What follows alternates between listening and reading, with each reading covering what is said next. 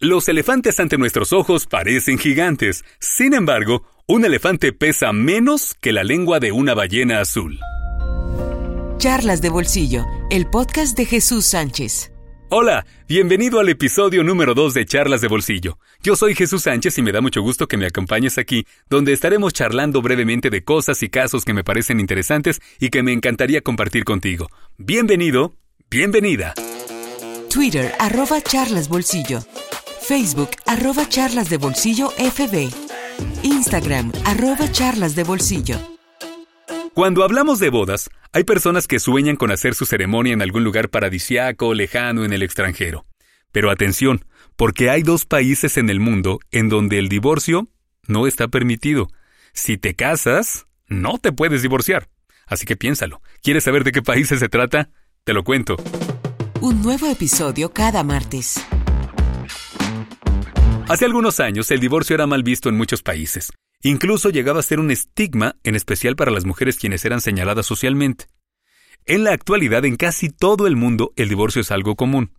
En algunos sitios es un proceso legal un poco más complicado que en otros, pero al final de cuentas es algo que se puede conseguir. Sin embargo, hay dos países en donde el divorcio está prohibido. El primero de ellos es en el Vaticano. Claro, por obvias razones no resulta extraño que esté prohibido divorciarse ahí. Además, tampoco hay mucha gente casada viviendo en el Vaticano. La mayoría son personas religiosas trabajando para la Iglesia. Por cierto, para quienes se lo estén preguntando, sí, el Vaticano es un país, es considerado como un Estado soberano sin salida al mar. El segundo lugar donde sí que resulta sorprendente que el divorcio esté prohibido es en las Filipinas. Así es, en las Islas Filipinas no puedes divorciarte. La ley no permite que te divorcies. Pero surgen muchas preguntas, obviamente. ¿Qué sucede, por ejemplo, con las mujeres que son víctimas de violencia doméstica? Pues ni por esa razón podrías divorciarte. Si te casaste, no te puedes divorciar. Desde hace muchos años, miles de parejas esperan una modificación a las leyes que les permita salir de esas relaciones tóxicas enfermizas. Ahora, no te puedes divorciar, pero existen algunas alternativas. La primera es la separación legal, lo que permite cesar la convivencia y repartir los bienes comunes. Hasta ahí suena bastante bien. Pero, sí, hay un pero, ante los ojos de la ley, incluso en los casos de violencia doméstica, el maltratador sigue siendo marido de la víctima, y ella seguirá llevando el apellido de él, e incluso necesitará su firma para realizar trámites legales como para comprar una casa. Imagínate qué martirio. La otra opción es solicitar la anulación del matrimonio. El problema es que es un trámite largo, engorroso y caro, en muchas ocasiones solo para familias adineradas.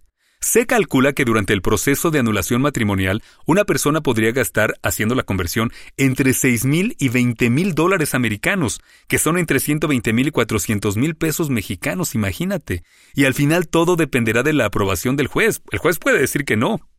Por otro lado, se cuentan casos de soborno y corrupción a los que algunas personas adineradas recurren para anular su matrimonio. Entre los casos más comunes se encuentra el poder conseguir un certificado que declare que la persona está psicológicamente incapacitada. En otras palabras, hacerse loco, imagínate a lo que han llegado, y presentarle el caso a un juez. Si el juez lo aprueba, entonces se anula el matrimonio. Todo esto ha generado que la tasa de matrimonios en Filipinas haya descendido drásticamente en los últimos años. Obvio. ¿Quién va a querer casarse así?